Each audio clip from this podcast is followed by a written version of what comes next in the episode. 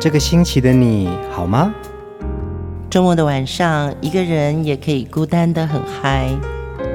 放音乐，来点流行经典听觉。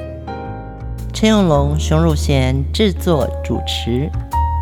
我们的相思在风里游走，谁想念谁？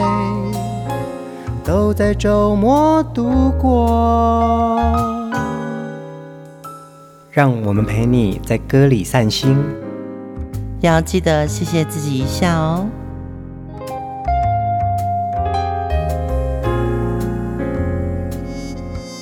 各位朋友晚安，这里是风音乐，我是陈永龙。嗨，大家好，我是熊汝贤。这个礼拜大家过得好吗？呃，我们上个礼拜呢听了好多早期的校园歌曲，对。对啊，我们得到很多很多听众的回响跟一些反应啊，真的好可爱啊！对，我觉得在青春成长的过程中，其实有很多歌啊带着我们长大，嗯，然后也许现在慢慢这些歌也陪着我们变老，对。对，但是呃，透过这些歌曲呢。好像又把我们重新带回那个时空，所以歌有点像一个线索。嗯，对，那个线索就像一个地图，然后你就慢慢慢慢的走回去，想象自己还是那个很青涩的少年，或是那个很青春的少女。他好像也在帮你把你自己心里面深藏的一些记忆，哈，透过歌把它再重新打开来看，说哇，那些很美好的时候，这些歌都有陪伴着我们。对，呃，比如说像我听到小茉莉，嗯，我就会觉得自己好芬芳哦，那个芬芳的那个感觉，不是呃身边什么愉快的事情会帮你产生的，嗯，就是在歌里面那个芬芳的感觉就感染到自己。没错，没错。对，我不知道大家会不会有同样的这种。芬芳的感受。其实上周的那两集呀、啊，呃，获得很多很多呃好朋友的一些回应，对，甚至他们都开始在开一些歌单，他们觉得说可以听到一些他当年听到的一些歌。为什么你这一首歌没有介绍？那你接下来你可能要介绍什么歌给大家呢？对，我觉得呃，我们非常喜欢这种互动。那么呃，如果我们这个小编在线上，他可以及时回复的话。他一定会帮你找这首歌。嗯，那如果是呃你留言给我们的话，其实我们都会在我们有空的时候，赶快上我们的脸书粉专，嗯，呃，就会在回复里面告诉您说，哦，我也觉得这个歌是怎么样怎么样的。嗯，对。那我们今天很荣幸的，真的很荣幸，真的很荣幸的。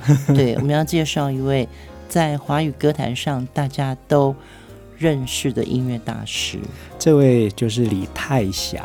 对，呃，我们跟李老师其实结缘的很早。对，永隆在二十岁的时候，其实呃，李老师就非常欣赏你的歌声。对，那个时候是因为一个剧场的演出，就跟李老师有合作过。那也是因为本身就是呃台湾的原住民嘛，哎，这个小孩声音还不错，所以他当时就觉得说，呃，永龙你应该要好好的唱。对，其实李泰祥老师他也是一位台湾的阿美族马兰部落的呃原住民的音乐家。嗯，对，只是大家知道哦，李泰祥，李泰祥这个名字，可能对于他出生的这个马兰部落呃不够了解。我们在这里要分享给大家，马兰部落真的是一个台湾最盛名的歌声部落，最会唱歌的一个部落。对，所以我们今天呢要来介绍李泰祥的作品。第一首歌一定要从这位女歌手的这个清新的歌曲来分享给大家。我们来听齐豫演唱的李泰祥的作品《春天的故事》。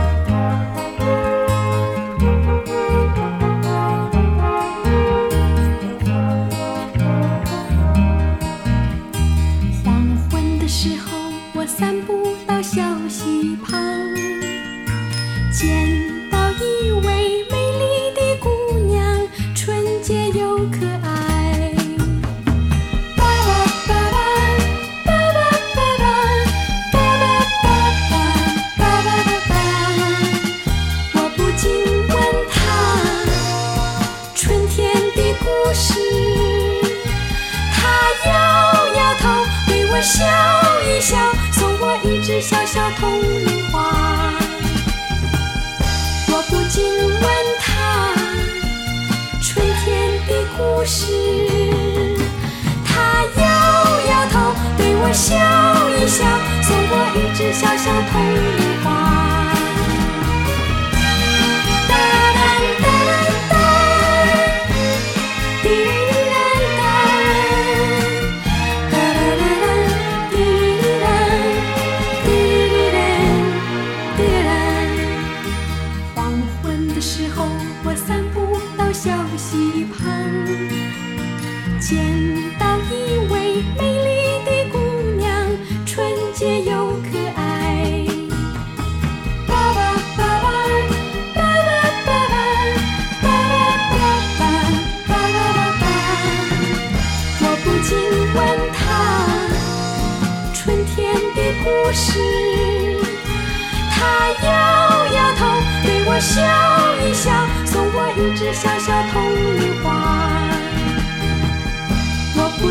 问他春天的故事，他摇摇头，对我笑一笑，送我一只小小铜铃花。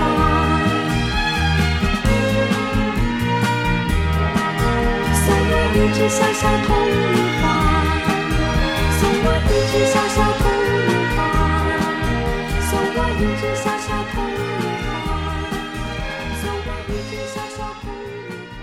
这首很可爱的春天的故事呢，其实是当年齐豫参加金韵奖的第二届，他获得了冠军。嗯，对，就有机会能够录制这首春天的故事。金韵奖这个歌唱大赛，在一九七八年左右，其实是台湾最著名的一个音乐创作比赛。嗯，其中真的有太多你们知道的，呃，流行音乐的制作人、歌手。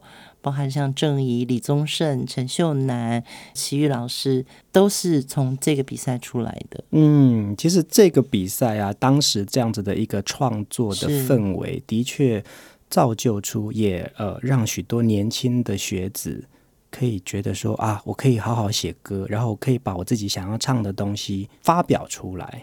其实有一个东西比较，我觉得很吊诡，嗯，就是李泰祥。是不是属于校园民歌这个范畴里面的呃重要人物？嗯，其实几年前，五年前吧，我办过民歌四十的策展，这个事情我就问过，就是李泰祥的弟弟泰明老师。李泰明老师，对，应该是李泰祥老师那个时候其实是在美国读书，嗯，嗯对对对，然后他拿到洛克菲勒的奖学金嘛，那么。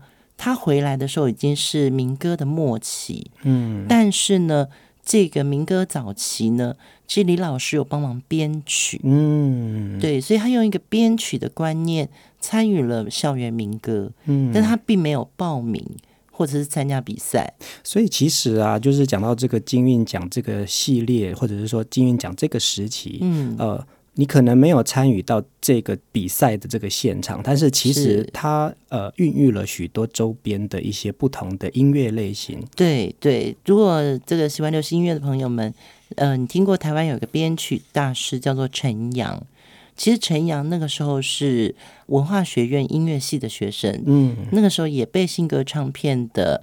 很重要的推手叫姚厚生老师，他们这些年轻人就被挖掘出来，说：“哎，那你来编，你来编。”因为姚老师是属于对于古典乐、对于弦乐器，他是非常要求的。嗯，他又是金耳朵。嗯，所以呢，为什么校园民歌的编曲，像我们刚刚听到这个呃奇遇的《春天的故事》，有弦乐，有管乐器，对，齐豫的声音串在里面，小小铜铃花。啊，你就会觉得说那个花园好大哦，嗯，那个小小铜铃花好显眼，嗯嗯嗯，对，这个就是在李泰祥的音乐里面才呈现的出来的。所以啊，其实你现在听到这个四十年前的作品，他们的呃录音的品质，对于声音的处理，的确是非常非常的细腻。对对，所以现在再回来听，你还是觉得说哇，当时的那种音乐性啊，然后词跟曲，然后还有编曲里面的这个架构，其实都是非常非常缜密的。是，呃，其实我这几天也翻出一些我早期的卡带，嗯。很妙的一个事情哦，就是我们以前都会买到有一些盗版的，嗯哼哼，那不小心嘛，就是买到这个一样的封 面的录音带，可是呢，在拿正版的录音带来对比的时候啊，然后就发觉说，哦，现在因为卡带已经几乎就没有，嗯，就没有这个市场了嘛。真的诶，正版的录音带你现在转起来还是一样那个速度跟那个音质，嗯，对。可是盗版的就稍微会高一个 key 哦，真的哦，转速有点怪怪的。对，郑哥那个是他吗？真的，就是一个编曲也是这样子。当你素材很好的时候，当你人才很好的时候，你就可以。做的像一个这么隽永的歌，嗯，对，李泰祥就是这样。李泰祥呢，其实是从古典音乐出身，可是，在学术跟大众音乐之间呢，他开辟了一种很新的一种音乐的新的风貌。嗯、对，我们来听下一首歌，他跟齐豫演唱的《一条日光大道》。一条日光的大道，我们走大道上。一条日光的大道上，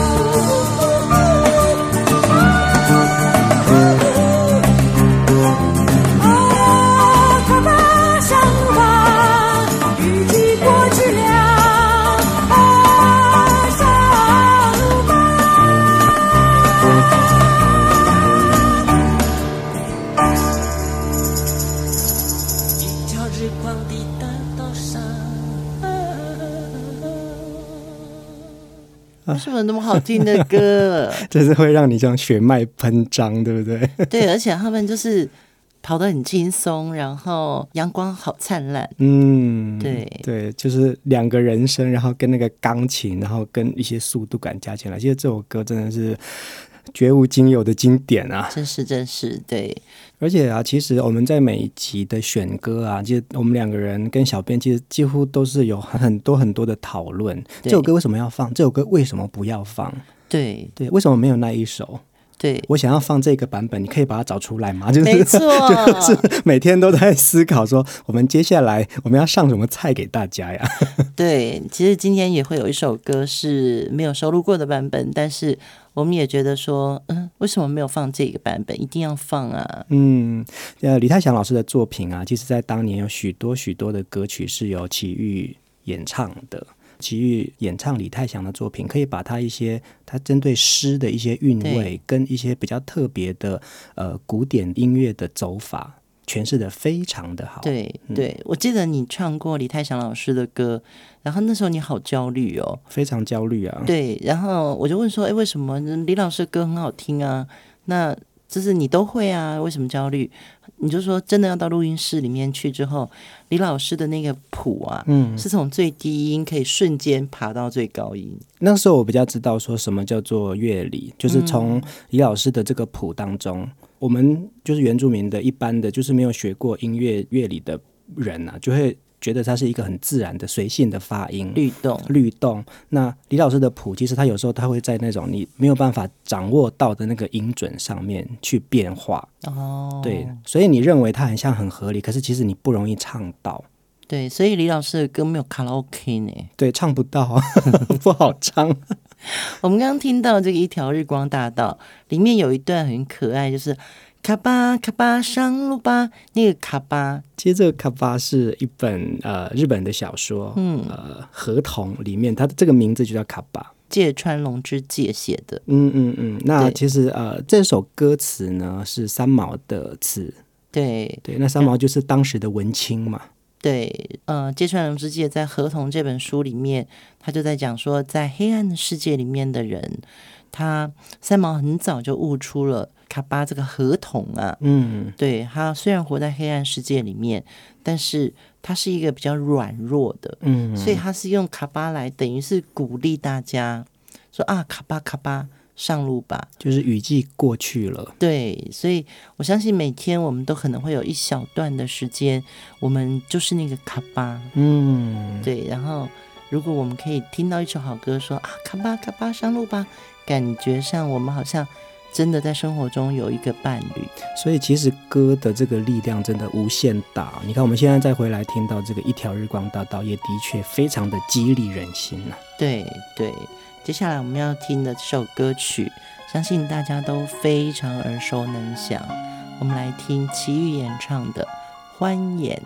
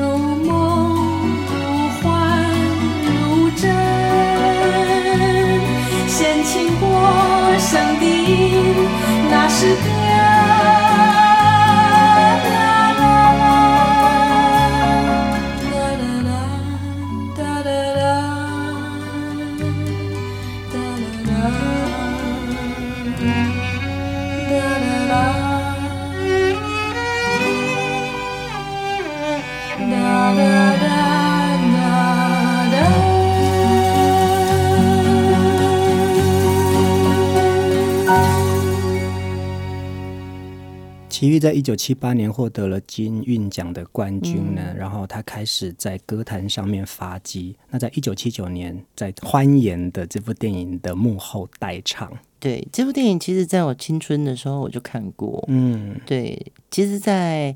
呃，很多视频网站都找得到这个电影，对，现在都还找得到。对，所以一开始就是看到那个胡慧中的那个 很漂亮的大脸，然后很飘逸的头发，有很大的电风扇在吹他的头发，然后他就拿一把吉他在那边唱《欢颜》。对，我我小时候真的以为，我第一次看电影，我真的以为那是胡慧中唱的。所以这部电影呢，就是捧红了胡慧中，然后当时的男主角张国柱，嗯，对，然后呢，同时呢，也让奇遇的声音被大家听见。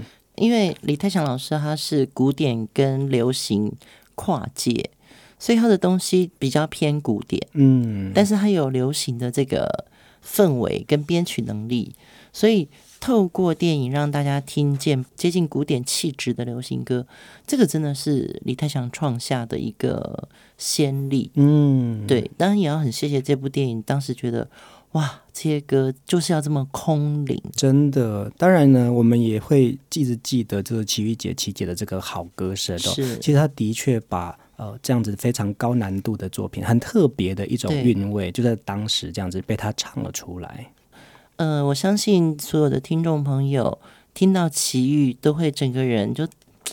躺在他的那个歌声的那个翅膀里面，他的声音会带着你慢慢飞，寻找到一个远方。嗯，他不是一个隔壁那种亲和力很强的姐姐或是妹妹。对对，他在另外一个地方，然后感觉是一个天使般的一种陪伴。对，或者召唤。对，召唤。对，所以我觉得李泰祥真的。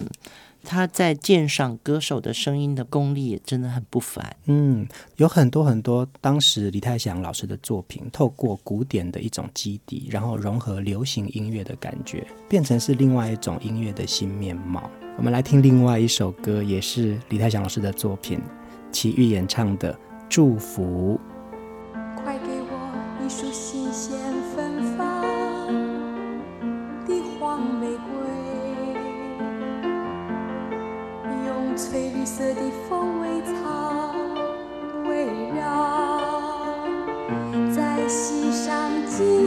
花边的彩带，把这树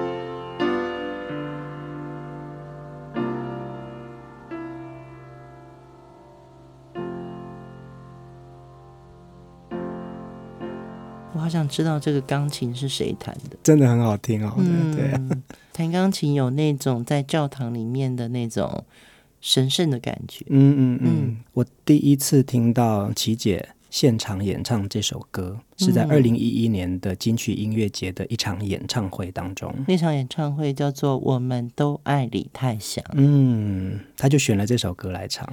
其实那是我来策划的一个活动，嗯，因为那个时候李泰祥老师身体已经非常的不好，在他的晚年岁月里面呢，他的经济状况真的很窘迫，嗯，很多音乐人隐隐约约知道这个事情，但是好像大家都没有集合起来，嗯，所以那年的金曲音乐节是由滚石唱片来主办，找我来策划这个我们都爱李泰祥的活动。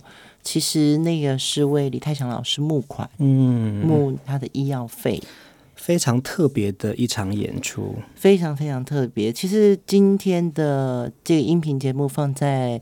呃，微博也好，微信也好，或者是脸书，我们可以分享一些当时我们都爱李泰祥演唱会的一些照片。嗯，当时啊，这场演唱会呢，集结了非常非常多的重量级的歌手上台演唱李泰祥的歌，嗯、里面就包含了齐豫、徐锦纯、唐小时，久久没有出现的唐小时也出现在现场，然后呃，雷光夏、万芳、王博森、林文俊，还有我。戴琳、林凡，嗯，对，对，这些好难得可以聚在一起一起唱老师的歌。我觉得我也很像粉丝哎，在那一场，虽然我在做策划，而且我记得我那时候常飞大陆，嗯，光是写那个脚本或者设计文本，其实就花了蛮多时间，还有要选歌，嗯，哪一位歌手要选哪些歌。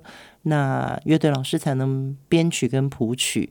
嗯、呃，我记得那个时候音乐总监是陈祖慧老师。主慧老师，对，那是一个流行歌坛对李泰祥老师集体发挥敬意的一场活动。没错，没错，嗯、对，的确是非常的感人啊。那几年我们跟李老师非常熟，对。那我真的看到他的这个身体就是慢慢的衰弱。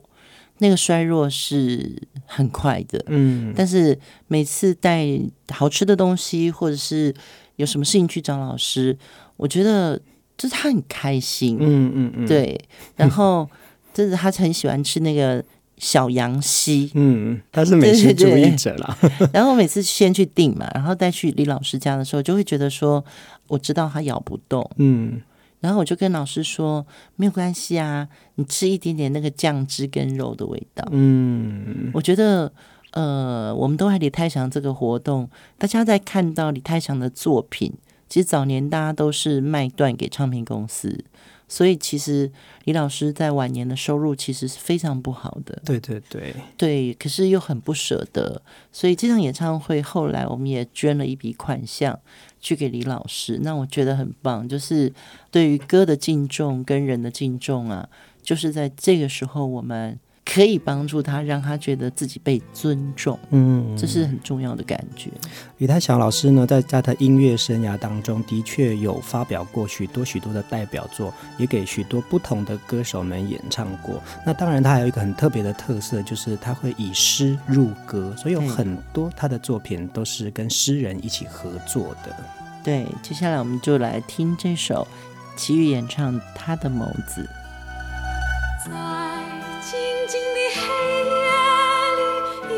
wish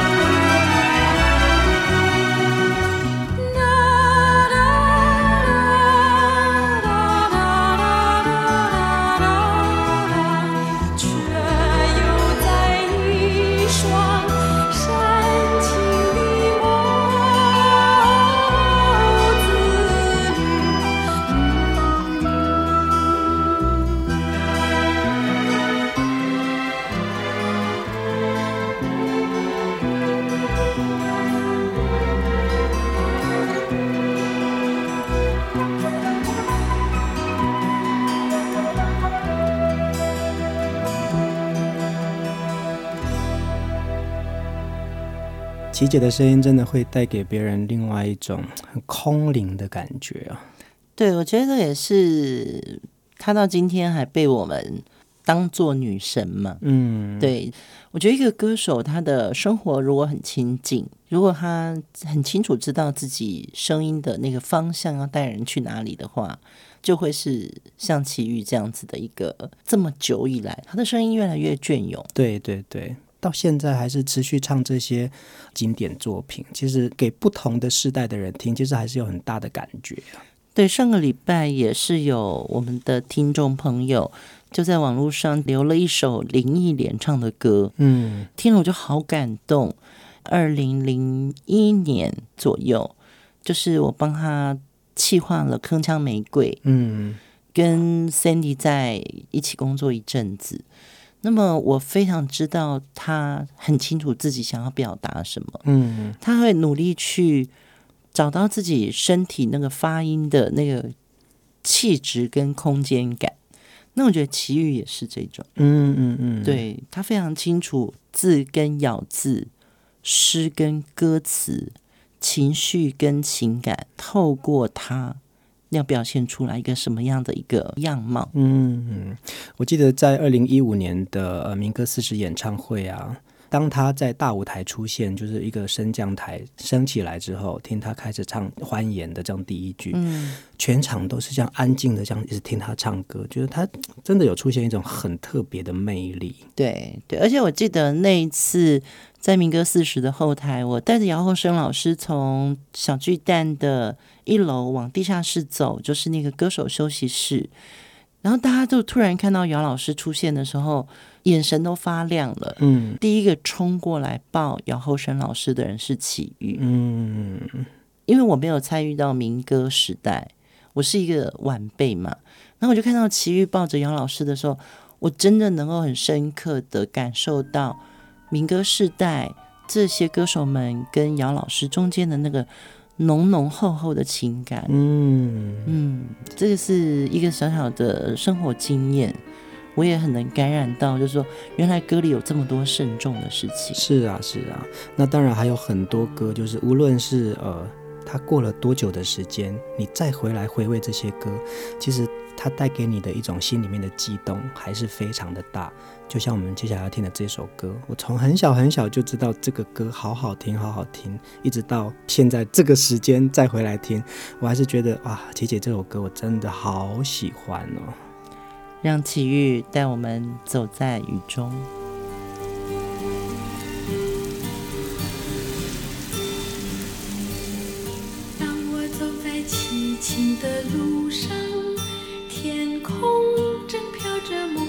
细雨。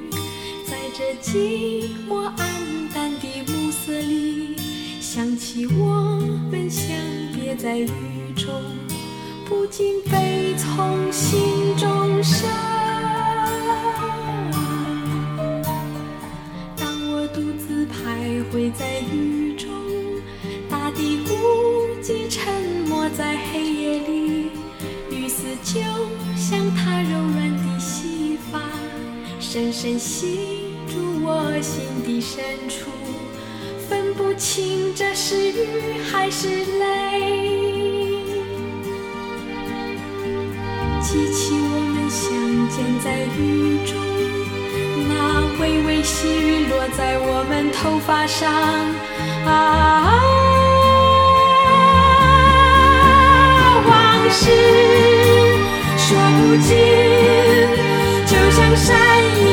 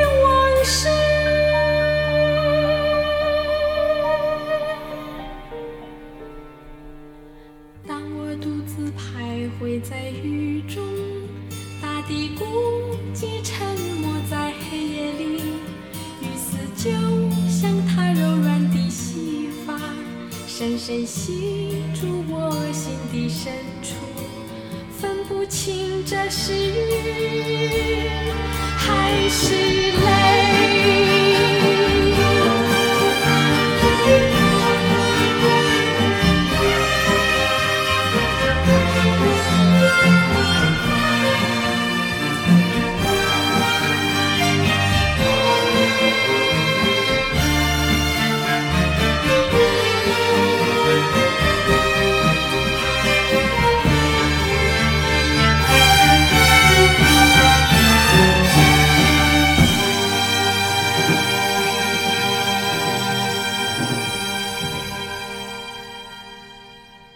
我听过福茂唱片的董事长，呃，讲过一件事情，他就讲说，以前福茂在录李泰祥的专辑的时候啊，就是因为李泰祥都是交响乐的编制，嗯，可是呃，除了交响乐之外，他可能还会再加一点，比如说曼陀林啊，嗯、就是一些民谣乐器，他就说哇。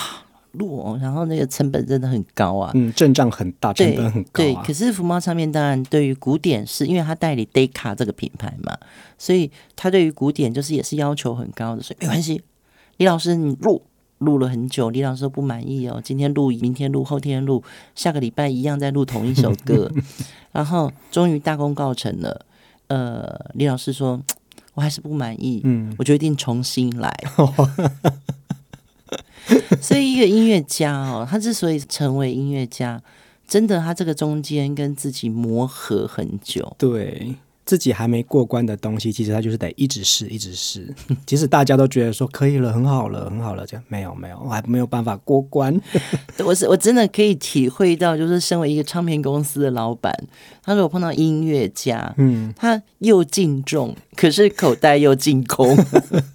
而且张刚宇老师他还说，我相信音乐界的很多朋友都跟我说过一样的苦。可是张庚宇真的很可爱，很可爱。我觉得，嗯，他们真的就是为了音乐不断的付出。嗯，我记得，因为他跟哈林也是同一个乐团嘛。对对对。他说他们每次要表演的时候，那个排练至少要排一百遍。其实这个非常重要，哎。对，对啊，就是我们真的在音乐的幕后，透过很多。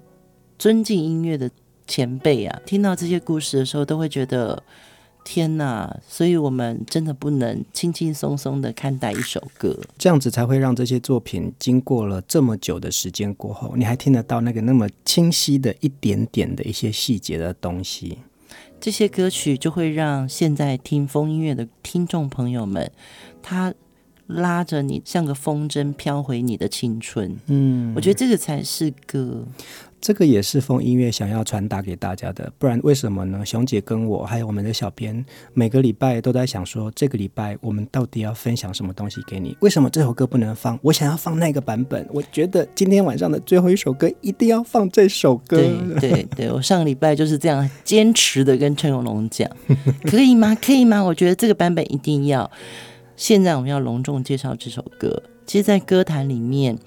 如果持续听风音乐的朋友就知道，说我们前几个月我们有介绍一个崔姬崔台青，嗯，其实崔姐是非常敬重李泰祥老师的，在李泰祥老师病重的时候，他住在病房，崔姐都告诉我说我要去看他，嗯，崔台青在李泰祥的病榻唱了这首歌送别李泰祥。今天我们要分享的这个版本呢，它并不是一个最好的一个音乐的录制版本，因为它没有录过音。对，它没有录过音。但是今天在风音乐，我真的很想要分享给大家，很难得的崔台金跟李泰祥一起演唱这首歌。对，这是在一个电视的晚会里面，崔姐跟李泰祥老师合唱了崔姐非常想唱、非常想唱的这首歌《告别》。我们也在这首歌当中跟大家说晚安。我醉了。李老师，我们也很想念你哦。